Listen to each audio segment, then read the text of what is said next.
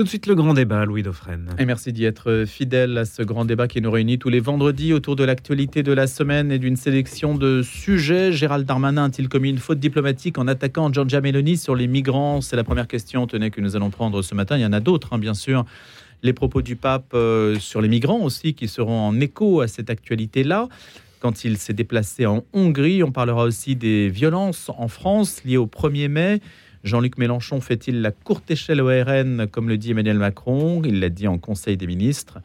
On parlera aussi de François Bayrou, réservé sur une loi pour l'euthanasie. Jean-François Colossimo, Antoine-Marie Zohar, Olivier Milza de Cadenet, Jean-François Colossimo, essayiste, écrivain. Bonjour Jean-François. Bonjour. Les éditions du CERF, et puis vous êtes l'auteur d'une tribune ce matin. Oui, dans le Figaro sur euh, les élections en Turquie.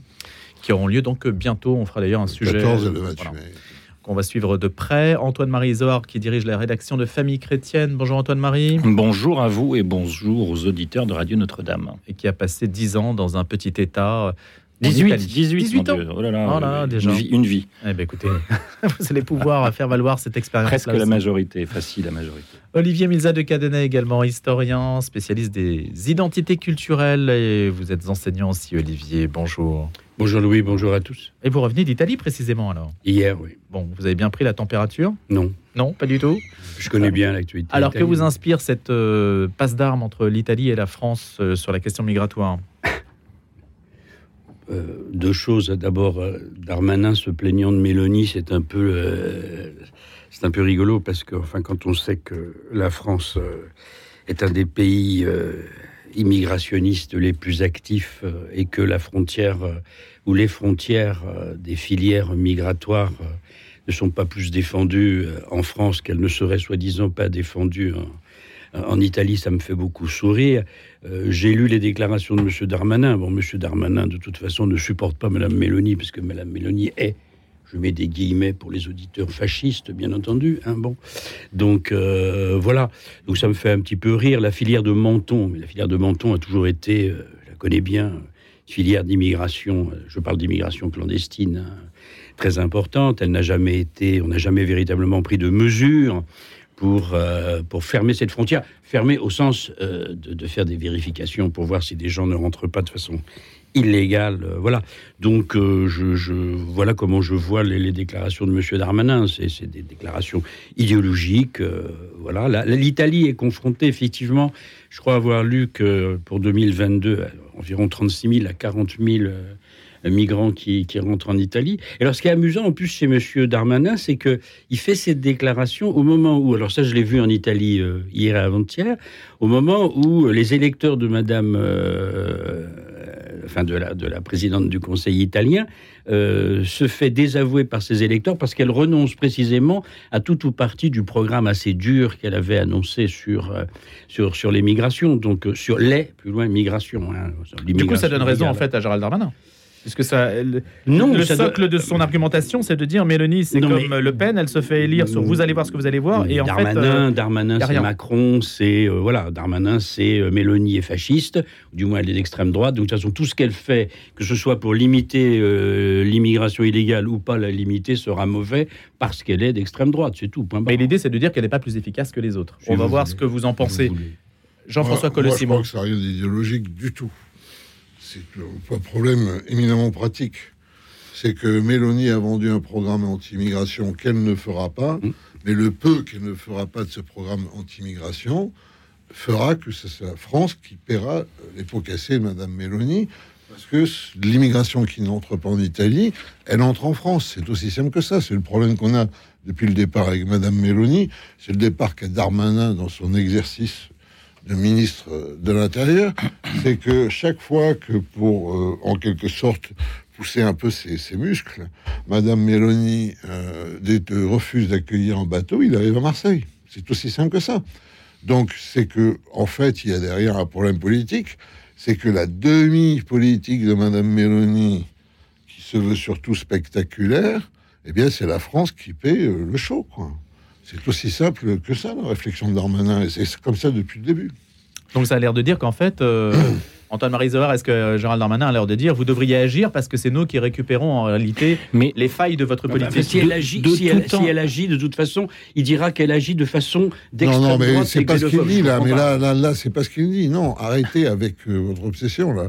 Ce qu'il dit, c'est qu'il y a un problème dans la position italienne. C'est qu'elle n'est pas coordonnée. Voilà. Antoine Marie, pardon. De, de tout temps, euh, l'Italie a été un territoire de passage de toute façon. Donc il faudrait surtout pas faire abstraction de la, de la géographie. Je suis désolé d'être aussi basique, mais quand vous voyez la carte de l'Italie, de la péninsule, euh, au, cœur de la Méditerranée, euh, c'est un, je ne sais pas comment dire, mais c'est un appontement euh, pour énormément de, bateaux, de, migrants.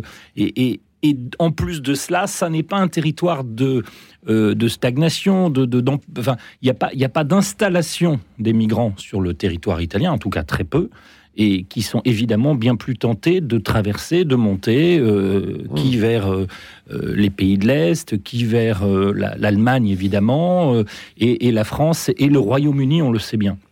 Donc ça, c'est une première chose. Et puis Darmanin, il est dans une espèce de quand il parle à Mélanie, il répond à Le Pen. Je veux dire, euh, il fait son, il fait son, il fait son show aussi euh, politique. Je ne sais pas si c'est idéologique, Jean-François. en revanche, c'est politique. c'est de la com. D'ailleurs, c'est assez marrant de voir comment ça s'est passé hier. Darmanin parle sur une radio, hum. radio commerciale, et anciennement basée à Monte Carlo. Et, ensuite, il, il, c'est le, ministre euh, des Affaires étrangères qui fait la gueule et qui dit moi je viens pas euh, discuter avec ma consoeur Colonna à Paris où je devais venir, l'italien, et il le fait par tweet. Alors évidemment qu'il y a eu une communication. Et tout ça après de la com, c'est-à-dire qu'il y a un tweet de Colonna qui lui répond en italien. Mais non, mais on va discuter. Elle a été, euh, et elle a été ambassadrice. Moi, j'étais sous son. Elle a été, elle a été l'ambassadrice de France au Palais Farnèse, le très beau Palais non, mais Farnèse. Là, où vous avez raison, c'est que évidemment Darmanin, en plus, qui passe pour euh, un affreux répressif, n'est-ce pas, avec les manifestations, les bassines. Ah, évidemment, il ne va pas résister au plaisir non plus d'apparaître comme un héros de la liberté. Euh, face à Madame Mélanie, bon, c'est un classique.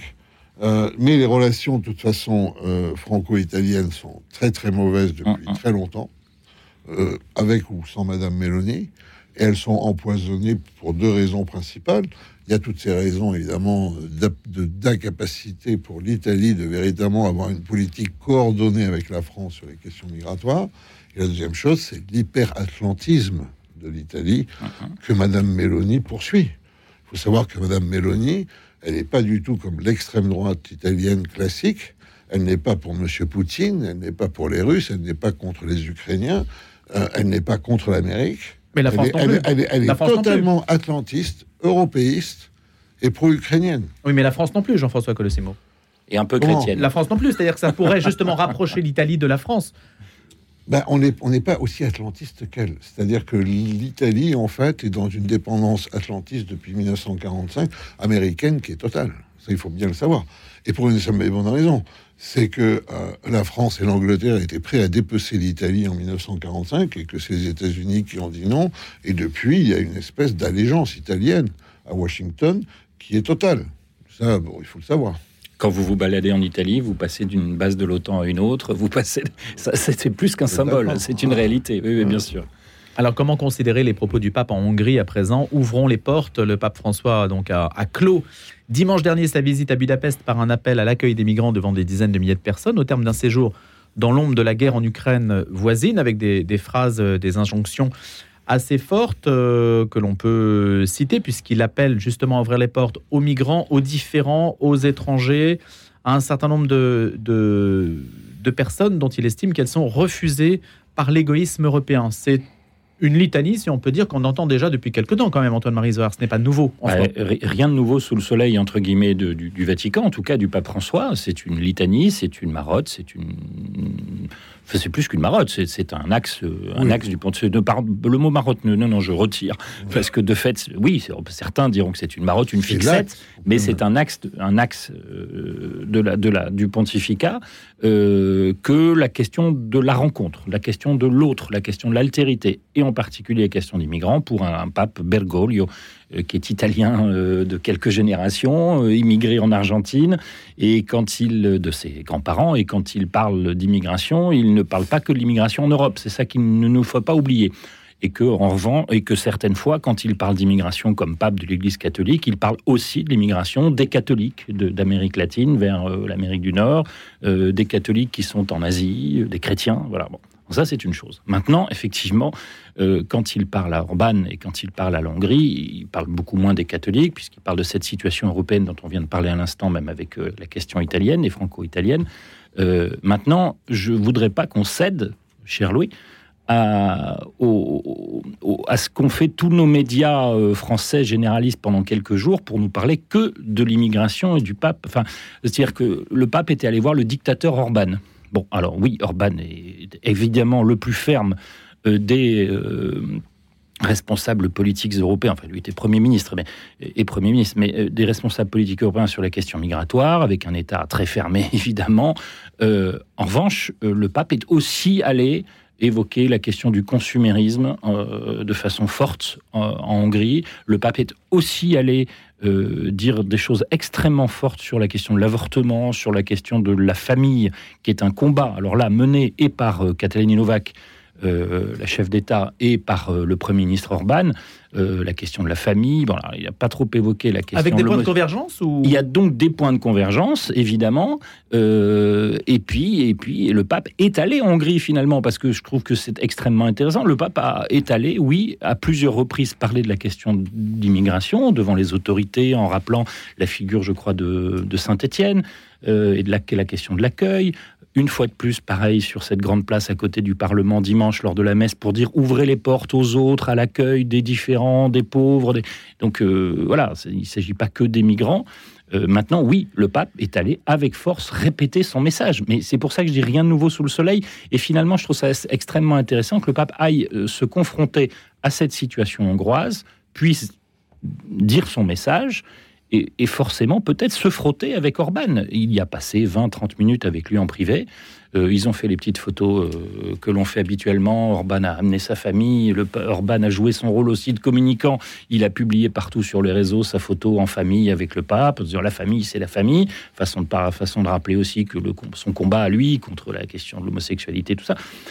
Bon, euh, ils ont joué tous les deux un jeu hmm. attendu mais le pape aurait très bien pu. Moi, je me souviens d'une époque, euh, j'ai quitté le Vatican il y a six ans, euh, à laquelle on disait, au début du pontificat, mais le pape François n'ira jamais en Hongrie. Et le pape y est allé déjà deux fois. Olivier Miza de Cadonnet. La question n'est pas les catholiques. La, question en Hongrie, pays que je connais parfaitement bien pour l'avoir parcouru longues années, quand j'étais, euh, je suis toujours d'ailleurs guide de conférences et de voyage, c'est un tout petit pays donc l'immigration de masse en Hongrie, c'est la disparition de la Hongrie, à terme. C'est ce que fait valoir Orban, on peut le traiter de dictateur, de tout ce que vous voulez, c'est la disparition de la Hongrie. C'est-à-dire que si euh, on écoutait les, propos du pape, si on suivait les propos du pape, qui sont des propos euh, immigrationnistes classiques du pape, euh, du pape François, c'est-à-dire que si la petite Hongrie s'ouvrait, c'est-à-dire en fait subissait les injonctions des institutions européennes et accueillait une immigration extra-européenne de façon massive, ce pays disparaîtrait. Et ce pays ne veut pas disparaître. Voilà. Il y a des pays qui ne veulent pas disparaître. Je tiendrai toujours les mêmes propos. Je pourrais faire me traiter d'idéologue par tout le monde. Je m'en fiche totalement. Ce pays disparaîtra. Nous, on a accepté... Un tiers des Hongrois habitent en dehors de la Hongrie. Nous, certes, hmm. ben justement, a, fortiori. Donc, c'est un pays qui a une littérature sublime, qui a un art sublime. C'est un tout petit pays avec une langue extrêmement rare, hein, bon, euh, du groupe finno-ougrien. Bon, c'est un pays d'une très très grande richesse. Le pape devrait comprendre que l'injonction de charité, d'accueil, etc., elle s'arrête au moment où le peuple hongrois veut rester lui-même. Bon, il y a des pays qui ont décidé de se suicider, comme le nôtre. C'est son, c'est, c'est notre droit hein, de nous suicider, de considérer que la culture occidentale s'est dépassée, etc. Bon, voilà. Bah, il y a des pays qui veulent pas disparaître. Alors, personne n'a décidé de se suicider, quand même. Voilà. Vous allez un peu loin, Olivier. c'est marrant parce que je passe pour un gauchiste ce matin.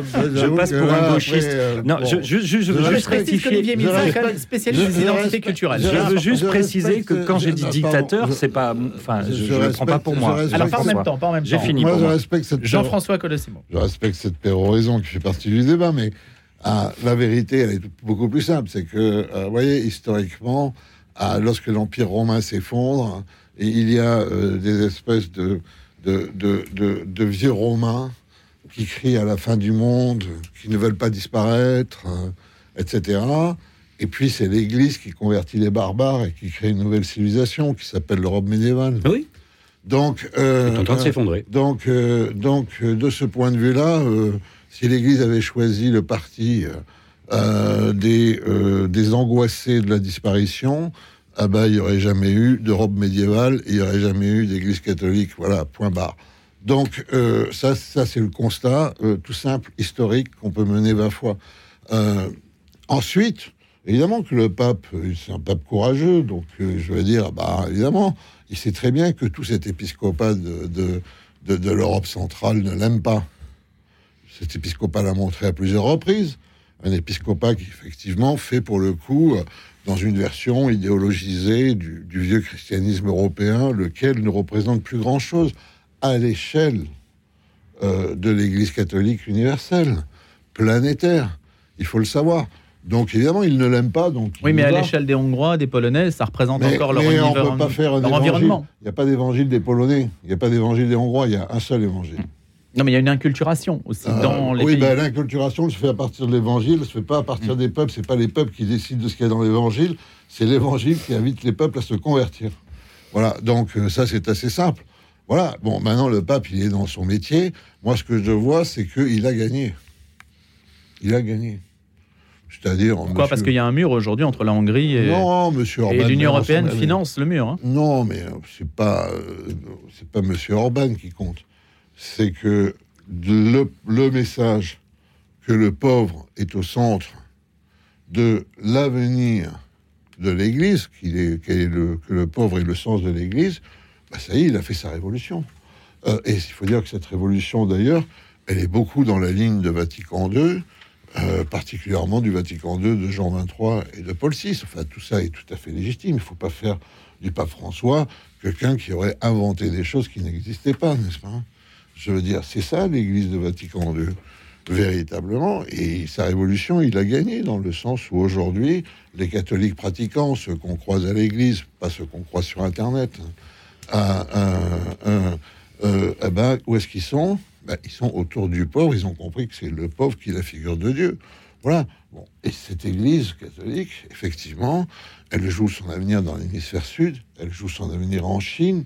Enfin, il faut quand même se rendre compte que malheureusement, les, institutions ecclésiastiques européennes portent leur part de responsabilité aussi dans le vide des églises. Il faut pas, je veux dire, voilà. Il y a quand même des questions à se poser. Voilà. Bon, ah ben, le pape les pose. Et puis, comme c'est quand même un lutteur, parce que c'est effectivement ça, on peut lui reprocher, il fait des injonctions à la liberté de manière très autoritaire. Ça, je pense qu'on peut le dire. Enfin, que c'est un personnage de ce point de vue-là assez duel. Bon, ça, on peut le dire. Mais comme c'est un lutteur, ah, il y va, quoi. Il va en Hongrie, parce qu'en Hongrie, on n'a pas compris Vatican II. La perception, euh, Olivier Mézard de Cadenet, Antoine-Marie Isoard, par rapport à un Jean-Paul II, par exemple, qui est Non, je genre, voudrais- parlait des deux poumons de l'Europe. Je voudrais répondre à M. Colossim que c'est pas un historien que vous allez apprendre dans quelles conditions le monde romain s'est effondré. La seule différence, c'est que l'Occident du médiéval a repris, d'ailleurs, d'un point de vue historique, d'un point de vue même euh, théologique, d'un point de vue philosophique, une partie de la culture euh, romaine et gréco-romaine. Euh, je ne crois pas que ce sera euh, donc euh, Alors, Vous angoissé. croyez pas, mais on ne sera pas là pour le voir, parce que ce sont des processus Voilà, sur là, je ne crois pas que. Quel sera le remplacement là Le remplacement en Europe, vous le savez très bien. Il faut appeler les choses par leur nom. Ce sera l'islam. Bon, bien. Donc Ah moi, mais non, mais là, je crois que vous êtes, vous êtes dans votre propre obsession. Moi, je ne pense pas. je suis dans une obsession qui est partagée par de très nombreux Oui, oui, Français, oui, ben par pas mal d'intellectuels. Alors, pas en même temps, pas en même temps. C'est juste ça, pas en même temps. Non, Alors, mais euh, attends, non, non, mais euh, Olivier conclut. euh, vous Olivier, affirmez des choses euh, de manière Mais c'est la réalité, monsieur. C'est un réalité. débat, c'est un débat. La Non, réalité. Non, c'est vos angoisses là.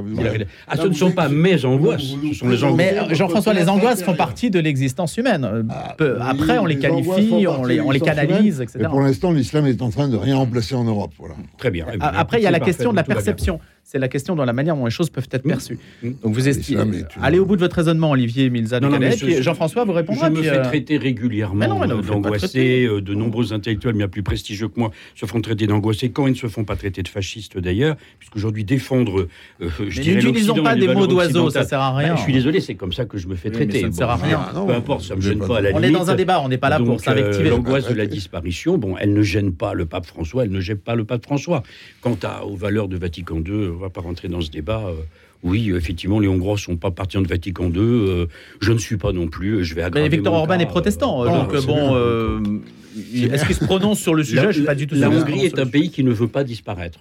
Voilà. Ah, c'est bien. Vous n'êtes pas pour Vatican II. Vous Mais- avez Antoine mais Marie je, je- Zohar. je reviendrai à ce que j'ai dit au tout début. Je pense que l'angoisse de la disparition dont on vient de parler, euh, elle obsède aussi euh, François et elle obsède François. euh, alors je rejoins en partie ce que vient de dire Jean-François sur la question du pauvre, la question de, recentrer l'Église sur l'essentiel, mais je reviens quand même à ce que le pape a dit aussi sur la société de consommation, sur l'avortement, sur la famille. Là, le pape insiste aussi, je pense, euh, cher monsieur Milza, qu'on sera d'accord, là, le pape insiste aussi sur cette angoisse de la disparition. Disparition de la famille, disparition de la vie, disparition de la famille dite traditionnelle. C'est la, c'est la, sans pub aucune, c'est la, c'est la couverture de famille chrétienne cette semaine où l'on dit notre conviction que la famille dite traditionnelle euh, est- reste un modèle d'avenir contre, contre toutes Alors les c'est un tentatives. angoissé, le pape.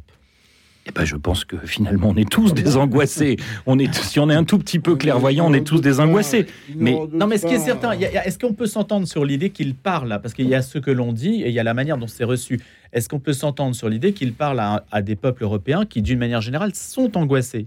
Sur leur. Est-ce Mais oui, que mais ça, quand il va en Afrique, ou est-ce que c'est un Quand il va en Afrique, Mais- il prône aussi la question de, de ne pas quitter son territoire. Il prône aussi cela. Et c'est bah, je- Jean-François, je suis désolé, mais ça, les textes sont clairs. Non, mais je parle Euh, d'accord. là.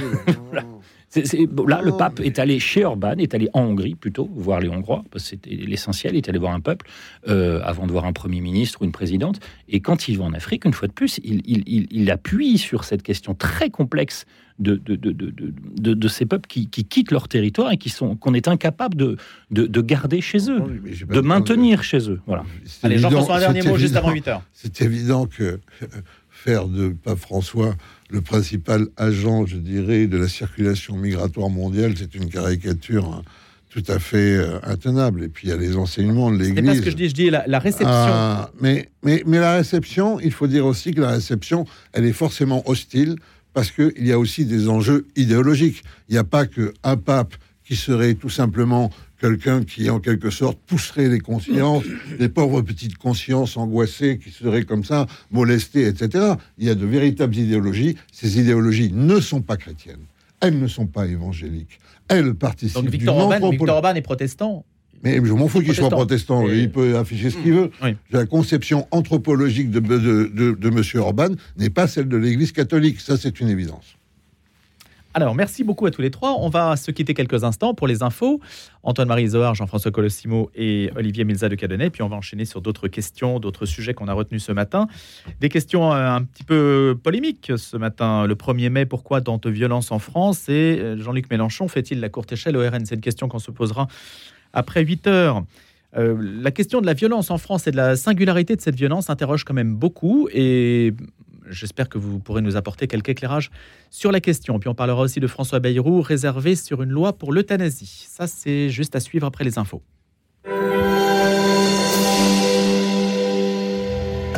Question à la fois. Bonjour, c'est Florence Châtel. Retrouvez-moi dans 1000 questions à la fois. Chaque semaine, je pose à un invité une question sur les Écritures ou le contenu de la foi. Dans 1000 questions à la fois, on aborde sans tabou, mais avec respect, ce que dit l'Église. Parce que croire est une affaire de cœur, mais aussi d'intelligence. 1000 questions à la fois, en partenariat avec croire-lacroix.com. 1000 questions à la fois avec Florence Châtel. Chaque vendredi à 13h15 et le samedi à 8h30. Le vendredi 5 mai, grande veillée de prière à l'église Saint-Sulpice à l'occasion du premier vendredi du mois, avec la statue de la Vierge pèlerine de Notre-Dame de France. 18h45, messe, puis adoration et procession du Saint-Sacrement. Mois de mai, mois de Marie. Venez vous confier aux cœurs unis de Jésus et de Marie ce vendredi 5 mai à l'église Saint-Sulpice. Renseignements 01 45 03 17 60. Orient Extrême. Chaque semaine, retrouvez l'actualité asiatique sur Radio Notre-Dame. Orient Extrême, chaque vendredi à 15h, présenté par les missions étrangères de Paris. Orient Extrême, c'est aussi le samedi à 11h.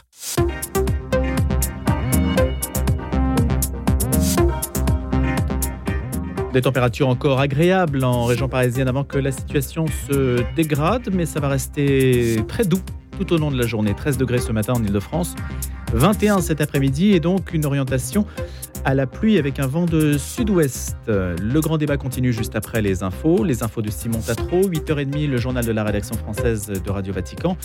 Et on a encore 20 minutes à passer ensemble pour ce débat autour de questions, de questions notamment politiques. Allez, d'abord Simon pour les infos.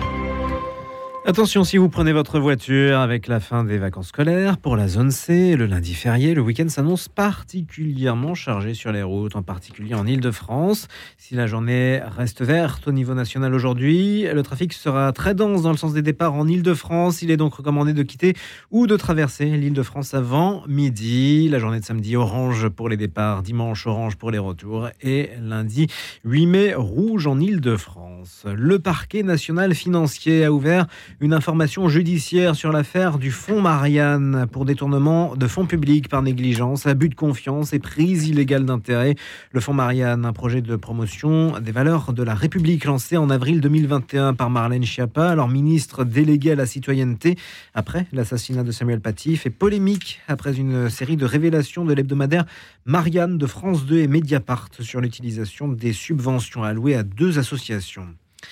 Les récentes manifestations organisées dans la capitale contre la réforme des retraites ont abouti à de nombreuses gardes à vue. 62,2% d'entre elles ont été classées sans suite entre le 15 mars, soit la huitième journée de mobilisation nationale, et le 1er mai, qui marquait la 13e journée de manifestation. 895 personnes ont été arrêtées en marge des cortèges parisiens. Pour 557 d'entre elles, les procédures ont finalement été classées sans suite, notamment en raison de l'absence d'infraction ou d'une infraction insuffisamment caractérisée. Le gouvernement va dévoiler aujourd'hui un nouveau plan vélo avec une enveloppe dédiée de 2 milliards d'euros. En septembre dernier, la première ministre Elisabeth Borne avait présenté un premier plan vélo avec une enveloppe de 250 millions d'euros pour l'année 2023. Ce fonds va être reconduit tous les ans pendant 5 ans. Ainsi, 1 milliard 250 millions seront débloqués pour développer les pistes cyclables en France. L'objectif est d'avoir en France 100 000 km de pistes cyclables en 2030 contre 57 000 aujourd'hui. Le reste de l'enveloppe servira à prolonger les aides à l'achat d'un vélo jusqu'en 2027. Ces aides vont notamment s'élargir aux vélos d'occasion à condition qu'ils soient vendus par des professionnels. Le Conseil national de la transition écologique se prépare au pire. Hier, cette instance qui regroupe représentants de collectivités territoriales, ONG, syndicats, patronats et des parlementaires a adopté un avis dans lequel il est indiqué que la France doit bien se préparer à un réchauffement climatique allant jusqu'à plus 4 degrés en métropole. Au moins 8 personnes sont mortes et 10 blessées hier soir dans une fusillade près de la ville de Mladenovac, environ 60 km au sud de Belgrade. Selon les médias locaux, le tireur a ouvert le feu à l'arme automatique sur un groupe de personnes depuis un véhicule en marche et s'est enfui selon la télévision publique RTS. Et puis un conditionnel de la monarchie britannique, touriste curieux d'un événement sans équivalent en Europe et chef d'État étranger affluent déjà pour le couronnement de Charles III demain. Parmi eux, Emmanuel Macron, le prince Albert de Monaco ou encore Jill Biden, l'épouse du président américain, arrive progressivement à Londres où une réception est organisée en leur honneur. Le grand débat. Le grand débat. Louis Dauphren. Je partirai des propos de Laurent Larcher, président du Sénat. La crise que nous vivons est avant tout la crise d'un pouvoir, du pouvoir en place, qui doit trouver une issue politique. Il parle d'un alliage inédit entre interrogation identitaire et commotion sociale pour qualifier la situation française. On a pu observer les violences au cours du 1er mai. Cette violence interroge un peu partout dans le monde d'ailleurs pour savoir ce qui se passe en fait en France dans notre pays où il reste quand même 4 ans pour ce quinquennat qui paraît bien long et on cherche donc des issues à ce qui est en train de se passer. On va peut-être explorer cette première question de, de la violence qui se déchaîne, 500 policiers euh, blessés et puis 500 euh, interpellations. Hein. Je, je, je, montre hein, quel est le, volume, si on peut dire, euh, de, qui permet aussi de mesurer en fait cette violence qu'on a pu connaître au cours de cette mobilisation du 1er mai qui reste très forte. Olivier Misa de Cadenet, Antoine Marizoard et Jean-François Colossimo. Olivier. Mais rien de nouveau. Enfin, je veux dire, c'est une tradition historique en France. Hein. Ah, quand même, tous les premiers mai ne sont pas. Non, mais enfin, on l'a vu dans la loi sur les retraites. Hein. je, veux dire, le, retour à une extrême gauche, ou d'ailleurs à une gauche insurrectionnelle de la NUPS, euh, c'est quelque chose qui n'est pas nouveau, euh, qui, est, très ancien, qui est lié peut-être à l'histoire du socialisme français qui ne s'est jamais, je dis bien du socialisme français qui ne s'est jamais remis du congrès de Tours et qui donc euh, forcément regrette un peu je dirais, l'aspect un peu marxiste et marxiste-léniste qui ne s'est jamais endormi d'ailleurs en France. Euh, voilà. Euh, la seule différence, c'est qu'aujourd'hui, mais enfin moi qui ai 69 ans, je vois ça depuis 50 euh, ans, c'est que l'extrême gauche, à un moment donné, bah, reprend du poil de la bête. Alors d'autant plus aujourd'hui que l'extrême gauche, parce qu'on peut appeler l'extrême gauche au Parlement, bah, c'est finalement la gauche. Hein. C'est une espèce de désaxialisation. L'extrême droite devient la droite, bon, puis le macronisme au centre, bon. Et donc il est bien évident que, et là je dirais que tout à l'heure j'étais critique sur Gérald Darmanin. Je serais moi. À partir du moment où Gérald Darmanin a, protesté contre les violences qui étaient faites contre les policiers, on a vu une espèce de levée de bouclier. Le mot de violence policière, par exemple, qui est un mot qui a été inventé par l'extrême gauche hein, depuis très très longtemps, est devenu le langage courant maintenant des, médias mainstream. Donc le policier est forcément l'ennemi, hein, et euh, le militant est forcément le militant extrême gauche forcément la victime. Donc je suis pas du tout étonné que pour le 1er mai, pour la loi sur les retraites, euh, on ait des violences dans la rue. Moi, j'ai toujours connu ça. Enfin, Est-ce qu'il y a une responsabilité du pouvoir à ne, pas trouver d'issue à, la crise bah, Je m'en étais déjà expliqué ici. Euh, Dieu sait que je ne suis pas macronien, mais enfin, je veux dire, cette loi sur les retraites, euh, elle a été. Euh, alors, votée, oui, à partir d'une. voilà, d'une, du 49-3, mais après, il y a eu de toute façon une motion de censure. Euh, s'il y avait eu une majorité, elle aurait renversé euh, Premier ministre. Donc, d'un point de vue institutionnel, c'était, c'était, on peut penser ce qu'on veut de la loi sur la retraite, mais c'est quelque chose qui s'est fait par la voie légale. j'ai entendu l'extrême gauche dire ah ben oui, mais la motion de censure, elle s'est, euh, elle a été votée finalement avec un différentiel de quatre voix. Ben c'est ça la démocratie, c'est un différentiel de quatre voix. Hein. Bon, voilà. Jamais je n'ai vu d'ailleurs autant au Parlement, je parle au Parlement de, de violence verbale du côté de l'extrême gauche, enfin de la NUPS, qu'on appelle la NUPS, de, de, de, de forte violence verbale à l'égard de la première ministre, pour lequel j'ai pas forcément une grande tendresse. Mais si vous voulez, moi, entre la chienlit d'extrême gauche et le macronisme, euh, j'avoue que je choisis pas. Euh, mais je préfère encore, je veux dire, l'autorité de l'État à un moment donné, plutôt que cette dérive euh, qui maintenant, voilà, le, policier est devenu l'ennemi. Voilà. Mais c'est traditionnel. Antoine Marizoa. Oh, moi, j'ai pas une analyse extrêmement brillante de cette affaire. La seule chose que je comprends, comme beaucoup de Français, c'est qu'évidemment, comme le président Macron est resté assez sourd euh, au bruit de la rue. Alors maintenant, c'est le bruit des casseroles, mais rester assez sourd finalement, et c'est une position qu'on peut finalement aussi lui, lui, enfin, euh, mettre à son bénéfice. C'est-à-dire qu'il a choisi de faire une réforme, il est allé jusqu'au bout. Et, il est allé jusqu'au bout en prenant le risque de, de la violence finalement. Je ne dis pas qu'il a souhaité la violence, qu'il l'a fait euh, monter volontairement, mais il est une évidence que quand vous avez 5, 6, 7 grosses manifestations en France sur des semaines, enfin ceux qui sont ici auditeurs sont donc des franciliens euh, pour la plupart, euh, ils ont vécu comme vous et moi peut-être les difficultés du transport matinal et le soir pour rentrer à la maison, euh, ça n'a pas été d'une simplicité. Euh, voilà. Euh, je, pense que beaucoup se sont mis à, rejoindre la rue. D'ailleurs, les journalistes qui suivaient les manifs nous disaient souvent ben, il y a des petits nouveaux dans les manifs. Ça, c'est extrêmement intéressant. On voit des gens qui n'étaient pas des habitués de la manif. Le 1er mai, c'est une chose. C'est une tradition française. Olivier Mizard a complètement raison. la violence aussi est d'une certaine façon une tradition française qui remonte à pas mal d'années et de siècles. Mais, mais en tout cas, ce qui est sûr, c'est que cette violence, elle est remontée au bénéfice. Alors, j'enlève les black blocs, euh, c'est encore autre chose. C'est encore un autre sujet euh, dont je suis pas expert, mais euh, qui, est assez tragique. Mais voilà, il y a une violence qui est la violence d'un peuple qui dit ben, j'ai pas été entendu. Voilà. Et euh, Macron a, finalement pris la parole en public après le vote de, cette loi. Mais c'est vrai qu'on a tout dit. On a même dit qu'il l'avait promulgué en plein milieu de la nuit. Euh, il s'était levé pour signer le truc. on sait tous que c'est faux. Euh, mais c'est juste le journal officiel qui est publié entre 1h et 3h du matin de façon automatique. Donc il y a des choses qui sont de l'ordre du complot qu'il faut surtout pas alimenter. Jean-François Collet, c'est bon. me permet d'envoyer un excellent livre qui est sorti aux éditions du CERF, pas pour faire de la retape, mais parce que c'est un jeune auteur, Arthur Pouliquin, qui vient de faire un, texte très important sur Georges Sorel. La France, c'est Sorel. Donc euh, là, Sorel a irrigué d'ailleurs l'extrême droite comme l'extrême gauche. Sorel, c'est l'héritier, en fait. moi, je dirais, alors je dis pas que c'est ce que dit Pouliquin, il faut aller le lire, mais c'est l'héritier, en fait, de la terreur. C'est-à-dire que nous n'avons jamais su séparer dans la Révolution 89 de 93. Et donc, on reste avec un mythe de la violence créatrice en politique, c'est ça, Sorel. C'est-à-dire que la violence permet de créer en politique un monde nouveau. C'est la démurgie politique. C'est la violence, c'est la créatrice divine, en quelque sorte, du politique plus, plus, plus.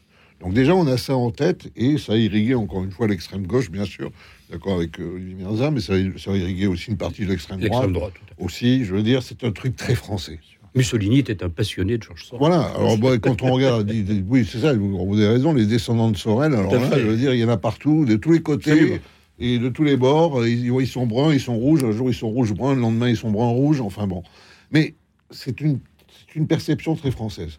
Moi, j'ajouterais à ça la deuxième chose, c'est euh, la décadence, si je puis dire, au sens euh, quasiment chimique, enfin euh, physique, des partis et des syndicats qui avant je veux dire, canaliser cette violence et savait en quelque sorte, parfois le libérer d'ailleurs, hein, pour négocier, parfois, la... mais en tout cas, il a canalisé. Il y avait des patrons des manifs, les services d'ordre des syndicats. Ils étaient tenus, entièrement d'accord. C'est fini parce qu'il y a une forme de déliquescence de la représentation politique à travers les syndicats et les partis. Et donc, euh, voilà, c'est, je veux dire, la CGT peut pas vous garantir qu'elle saura tenir les casseurs qui ne font pas partie de la CGT au demeurant. Hein. Ce qui ne veut pas dire que la CGT, un jour, ne soit pas capable de violence, mais elle saura pourquoi et comment. Ça ne sera pas une irruption euh, tout à fait déraisonnable. Ça, je crois que c'est le deuxième point. Et puis le troisième point, euh, c'est que, euh, effectivement, je crois que cette violence, elle apparaît, en tout cas, on ne sait pas quoi en penser, je dirais pas, c'est pas pour la justifier du tout, ah, mais parce qu'en en fait, il y a un problème là de représentation du politique et de représentation des opinions dans le, le, politique. Dernier point. Je suis Pourtant, le Parlement aurait dû justement héberger cette divergence avec, Je suis d'accord avec, euh, avec Olivier. Euh, en attendant, on a quand même fait affaire. là, la frange de ceux qui cassent, ce sont des factieux qui veulent véritablement créer un trouble propice à des troubles encore pires. Ça, il faut bien le comprendre. Et de ce point de vue-là, il profite d'une forme de complicité un peu passive, de, au moins de certains responsables de la NUPES, parce que, par exemple, on ne va pas dire ça de François Ruffin. François Ruffin ah n'encourage pas ça. On est d'accord, François Ruffin est un homme politique responsable. Il n'encourage pas du tout ce genre de choses. Donc il y a une fraction au sein, euh, effectivement, de l'extrême gauche aujourd'hui qui encourage ces factionnistes, ces factieux, et de ce point de vue-là, bah oui, il y a un problème d'établissement et de rétablissement de l'ordre. Ça, c'est le, boulot du ministère de l'Intérieur de garantir l'ordre. Comment interprétez-vous les, propos d'Emmanuel Macron disant que Jean-Luc Mélenchon fait la courte échelle, les insoumis font la courte échelle au RN, Olivier Milza de Cadenet? Ben, Comment, l'expliquer? Normalement, euh, les propos de Jean-Luc Mélenchon devraient favoriser son propre camp. Mais ça va peut-être dans le sens de l'excellente analyse de Colossimo qui est qu'à un moment donné, il reproche à l'extrême gauche, qui pourrait être factieuse, de faire la courte échelle à une extrême droite qui serait factieuse à partir d'une même volonté de déstabilisation. Alors ce qui m'étonne un peu, c'est que l'extrême droite aujourd'hui, euh, disons euh, Marine Le Pen, je ne peux pas sonder le cœur de Marine Le Pen, Enfin, c'est complètement normalisé. Y a-t-il un inconscient insurrectionnel d'extrême droite chez Marine Le Pen? Je ne le crois pas. Bon, mais je peux me tromper. Donc c'est peut-être ça que veut dire, euh, au fond, euh, Macron veut peut-être dire, bon, bah, finalement, il fait la courte échelle à l'extrémisme d'extrême droite. Euh, voilà, c'est, je suppose que c'est ça qu'il veut dire. mais, normalement, c'est lui qui devrait... Le RN, c'est devenu le parti des classes populaires, des classes moyennes basses. C'est devenu un parti de l'ordre, c'est devenu un parti de la raison.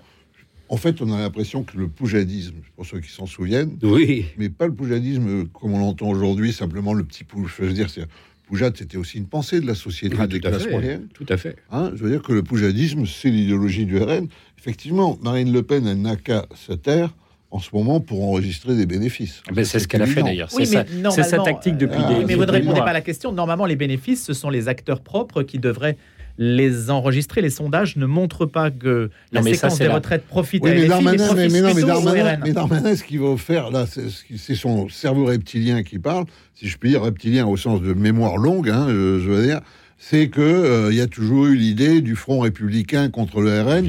Donc il dit en fait euh, aux gens euh, de Mélenchon, bah vous voyez, vous êtes en train de faire le jeu du RN, mais euh, les gens du, je pense les gens de Mélenchon, Mélenchon lui-même, ça fait très longtemps qu'il a largué les amarres sur le front républicain et tout le reste, qu'il est dans sa propre logique Non, et puis, et sans contre-fou, pardonnez-moi de parler comme ça à votre antenne, du Front républicain.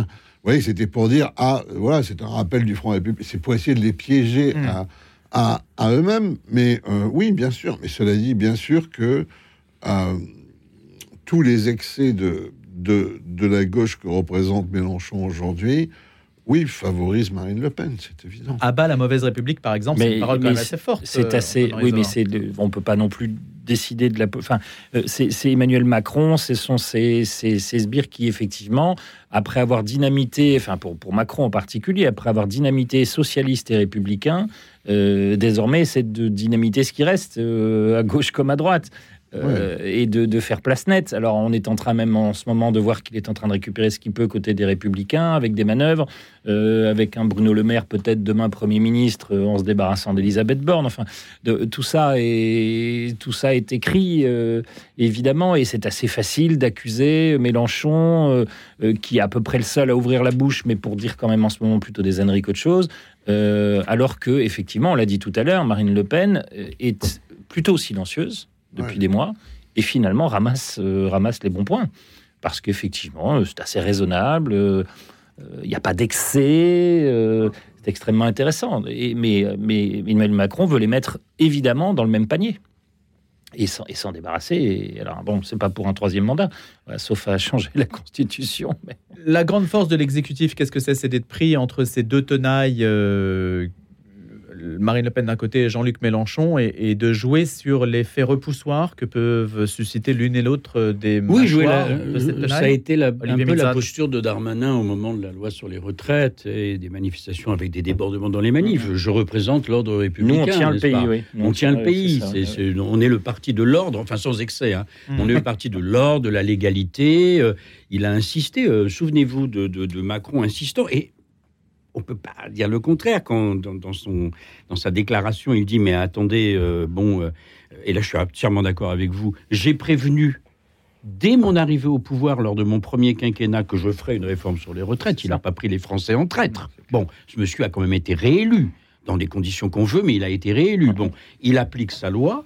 Il l'a fait le voter au Parlement. Au Parlement, ça passe mal, donc il y a motion de censure, ce qui est de bonne guerre. Hein. M'excuse, ou alors on change de république, ce qui est de bonne guerre. Alors vous savez que minima démocratique. lorsqu'on a, oui, mais non, mais il y a la démocratie au sens Non, non, mais inscrit dans le. du fait que les Français ne se sentent pas représentés, ça c'est la démocratie, je dirais, sociale et populaire, et puis il y a les, institutions ça. démocratiques.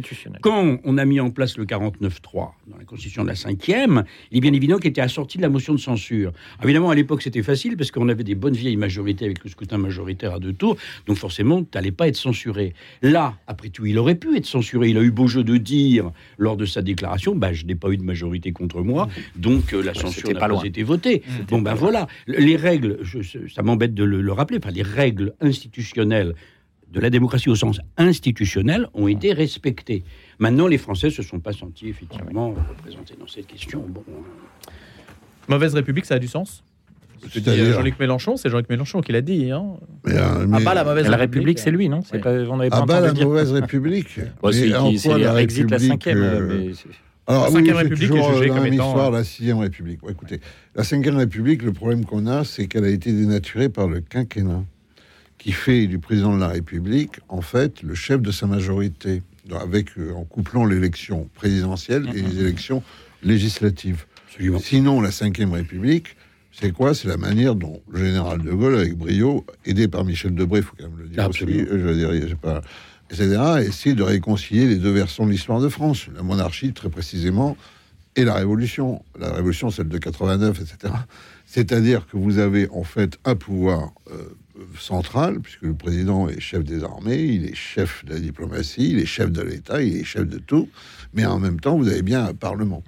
Voilà. Donc, euh, euh, cette réconciliation, elle ne marche que si le président a un temps plus long que les majorités parlementaires.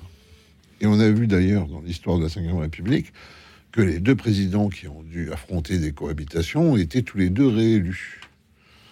Mitterrand et Chirac. Donc, euh, vous voyez que même le système est un système de validation extrêmement fort, puisque on peut dire, mec, pendant deux ans, euh, bah, Chirac c'était un peu plus de deux ans d'ailleurs, euh, s'est tapé son principal ennemi à Matignon. Bah non, il est réélu dans les- chaque fois. Donc, ça, on ne devrait pas le toucher, parce que c'est un équilibre dans notre histoire. Je vous rappelle quand même que depuis qu'on a décapité le roi, Oui, parce qu'on fonctionnait sur un bipartisme vingtaine euh, de régimes. Je veux dire, euh, cinq républiques, euh, deux empires, trois restaurations, continuer, quelques régimes un peu dictatoriaux, Vichy, etc. On n'a pas arrêté de changer. Bon, là, pour l'instant, on est dans une période de stabilité grâce à cette constitution. Il faut la préserver, mais il faut la restituer à son authenticité. Donc aussi. restaurer le septennat. Mais Ça bien sûr. être euh, une, une Bien sûr. Parce que là, la difficulté, c'est qu'on a un président de la République. hein, je rappelle, comme vous le rappelez euh, très très bien, le président de la République, vous savez, au départ, il est là pour donner pour 7 ans, à l'époque 7 ans, 5 ans, les grandes orientations à charge pour la première ministre, pardon, ou le premier ministre, euh, d'appliquer ces politiques. Mais là, on a un président qui, qui reste dans l'optique de la cinquième, et on a un parlement de la quatrième République. C'est ingérable. Je suis assez d'accord. Tant qu'on réconcilie. Et à ce moment-là, euh, effectivement, le président de la République devient le chef d'une majorité qu'il a ou qu'il n'a pas. Donc, c'est plus la cinquième République. Et, et il est obligé de courir. euh, De courir pour chercher une majorité. Voilà, et de, dès qu'il y a un problème au fin fond de la France, de se présenter Voilà. au journal télévisé. Alors qu'un président, il n'est pas fait pour ça. Un président, il est fait pour assurer la continuité dans le temps. Alors, le deuxième point qui est important, c'est que, effectivement, à part ça, à part évidemment cette idée euh, euh, euh, du quinquennat, il y a aussi le problème du, euh, de l'interdiction du triple mandat. On peut faire deux mandats désormais, on trouve ça très démocratique. Comme ça, on dit le gars, il s'installe pas. Mais le problème, c'est qu'il s'installe même pas le deuxième mandat. Parce que le type qui est élu pour son deuxième mandat, le jour même où il est élu, même les gens qui l'ont élu pensent au coup d'après. Il est complètement réduit à l'impuissance. Il est déjà stérilisé, déjà les couteaux s'agitent, etc. Il a très peu de manières de rétorsion, puisqu'il ne pourra pas être là une troisième fois. Et d'ailleurs, on va le dire tout simplement, une fois, cinq ans, sept ans, quand on est mauvais, c'est trop. Mais huit fois, cinq ans, sept ans, si on est très bon, euh, ça ne gêne pas. Tout ça, ce sont des. On a voulu, en fait, démocratiser, hyper démocratiser au mauvais sens du terme. J'entends par mauvais sens du terme, c'est-à-dire faire plaisir aux opinions, leur faire Mhm. croire qu'elles ce sont elles qui tranchent. On, on a donc euh, voulu, euh, je dirais, réduire en fait à néant ce que la cinquième avait de vertical. Voilà. Allez, notre dernier sujet, le patron du Modem, François Bayrou, qui s'est exprimé sur le projet de loi sur la fin de vie qu'Emmanuel Macron souhaite d'ici la fin de l'été. Des déclarations faites au Figaro. On sait que François Bayrou garde une certaine influence sur le milieu politique.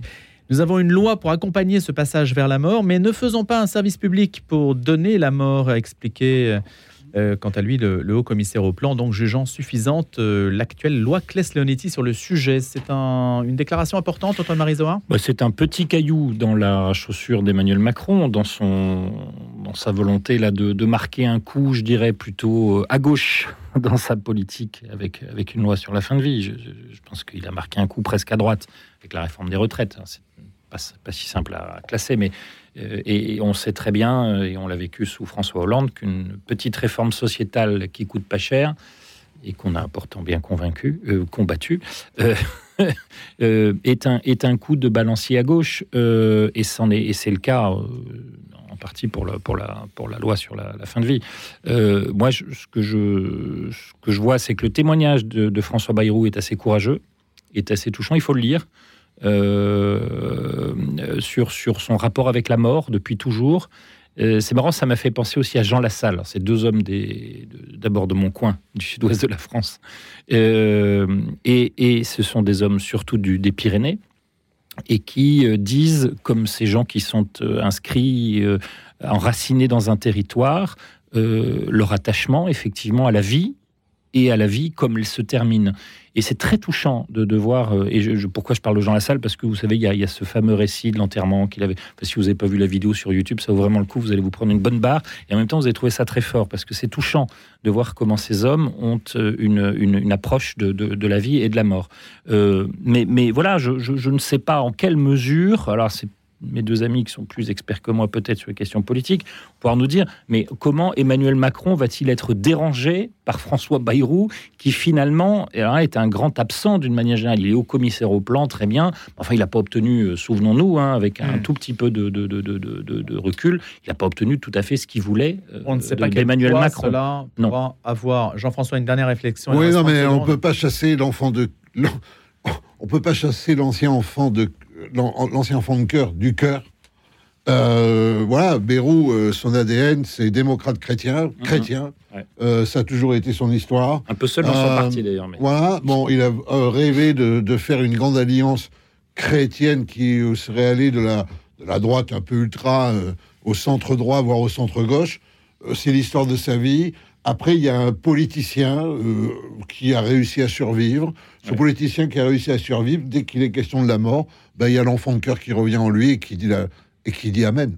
Allez, on restera sur ce mot, justement, précisément. Merci beaucoup à tous les trois d'avoir participé à ce grand débat. Jean-François Colossimo, Antoine-Marie Zohar et Olivier Milza de Cadenet. À la semaine prochaine. Retrouvez le podcast de cette émission sur le www.radionotre-dame.com.